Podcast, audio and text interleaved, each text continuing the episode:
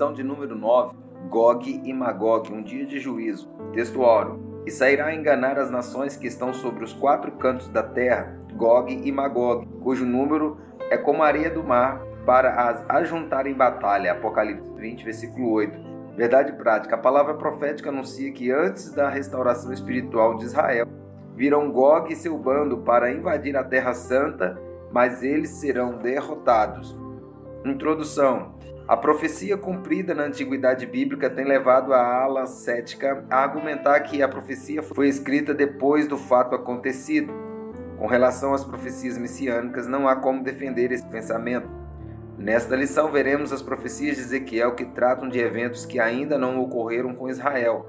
Muito mais agora, com Israel no centro do noticiário mundial, eles não podem dizer que o profeta escreveu a profecia depois dos fatos. No tópico 1 temos o tema sobre a identidade dos povos invasores. Essa profecia envolve muitos nomes e alguns deles até parecem enigmáticos. O nosso desafio é identificar quem são, hoje, os povos que Ezequiel menciona na antiguidade.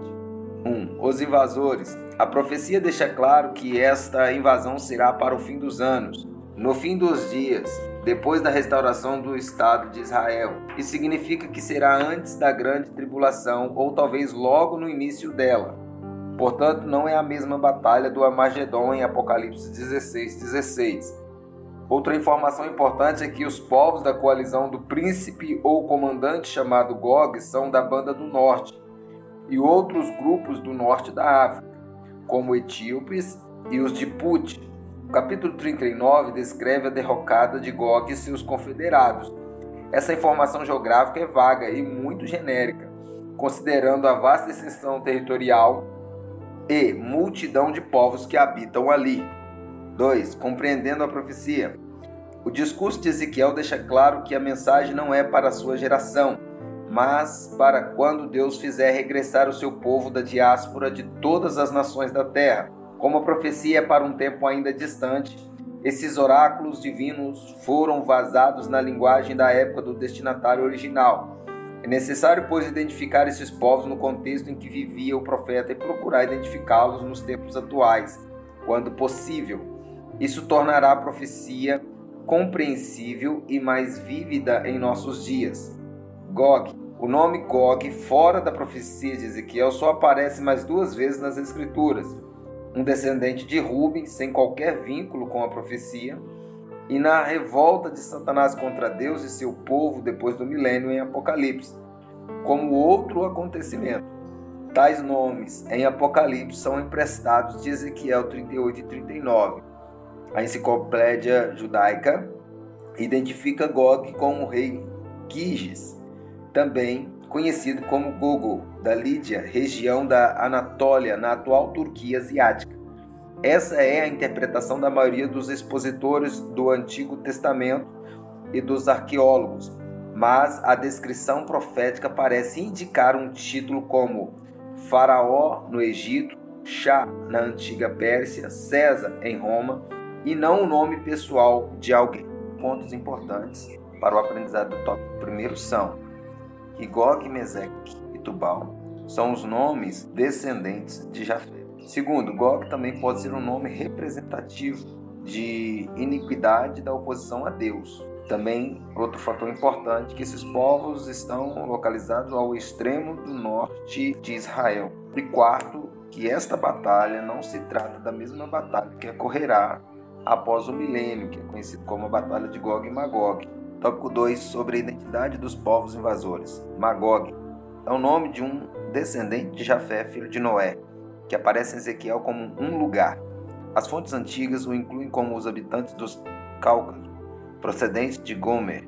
O historiador judeu Flávio José identifica Magog como os Citas, um conjunto de etnias nômades que viviam na região norte do Mar Negro e do Mar Cáspio. Os Citas aparecem no Novo Testamento juntamente com os bárbaros. 2. Meseque e Tubal. Tubal e Meseque são dois dos sete irmãos, filhos de Jafé, filho de Noé. Os filhos de Jafé são Gomer e Magog e Madai, e Javã e Tubal e Meseque e Tiras.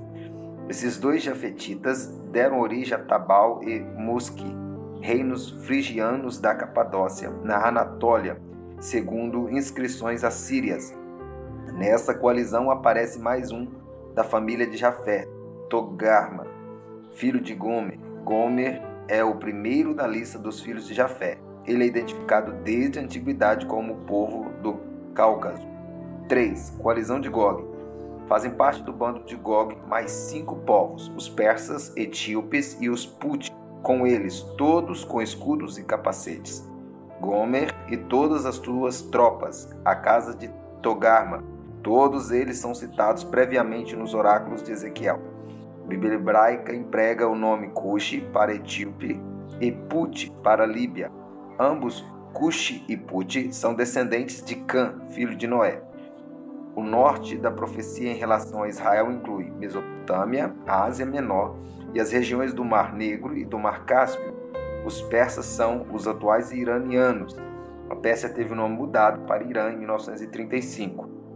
Então, como nós aprendemos no tópico 1 que Gog se refere a um líder, agora no tópico 2 nós aprendemos que Magog representa um lugar, um território. Tópico 3 sobre o contexto escatológico. A interpretação popular que considera a Rússia como Gog ganhou muito espaço durante o período da Guerra Fria. Gog e Magog. A mensagem contra Gog, terra de Magog, príncipe e chefe de Meseque de Tubal é uma das passagens mais difíceis das Escrituras. Muitos acreditam tratar-se de uma expressão genérica para indicar o futuro inimigo de Israel.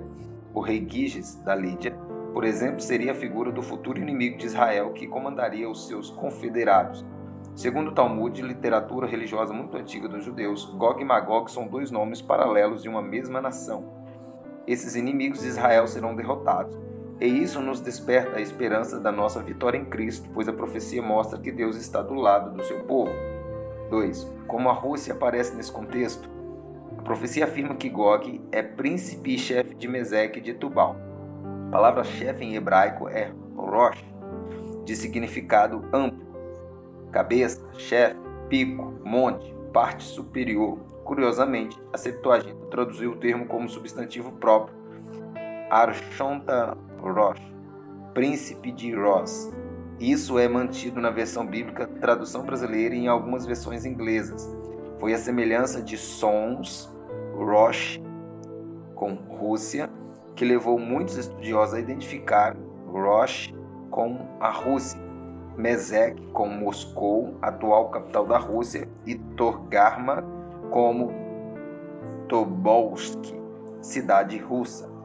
3. Origem da interpretação. Esse pensamento não veio de pentecostais e nem se trata de uma ideia oriunda dos dispensacionalistas, como equivocadamente dizem os críticos.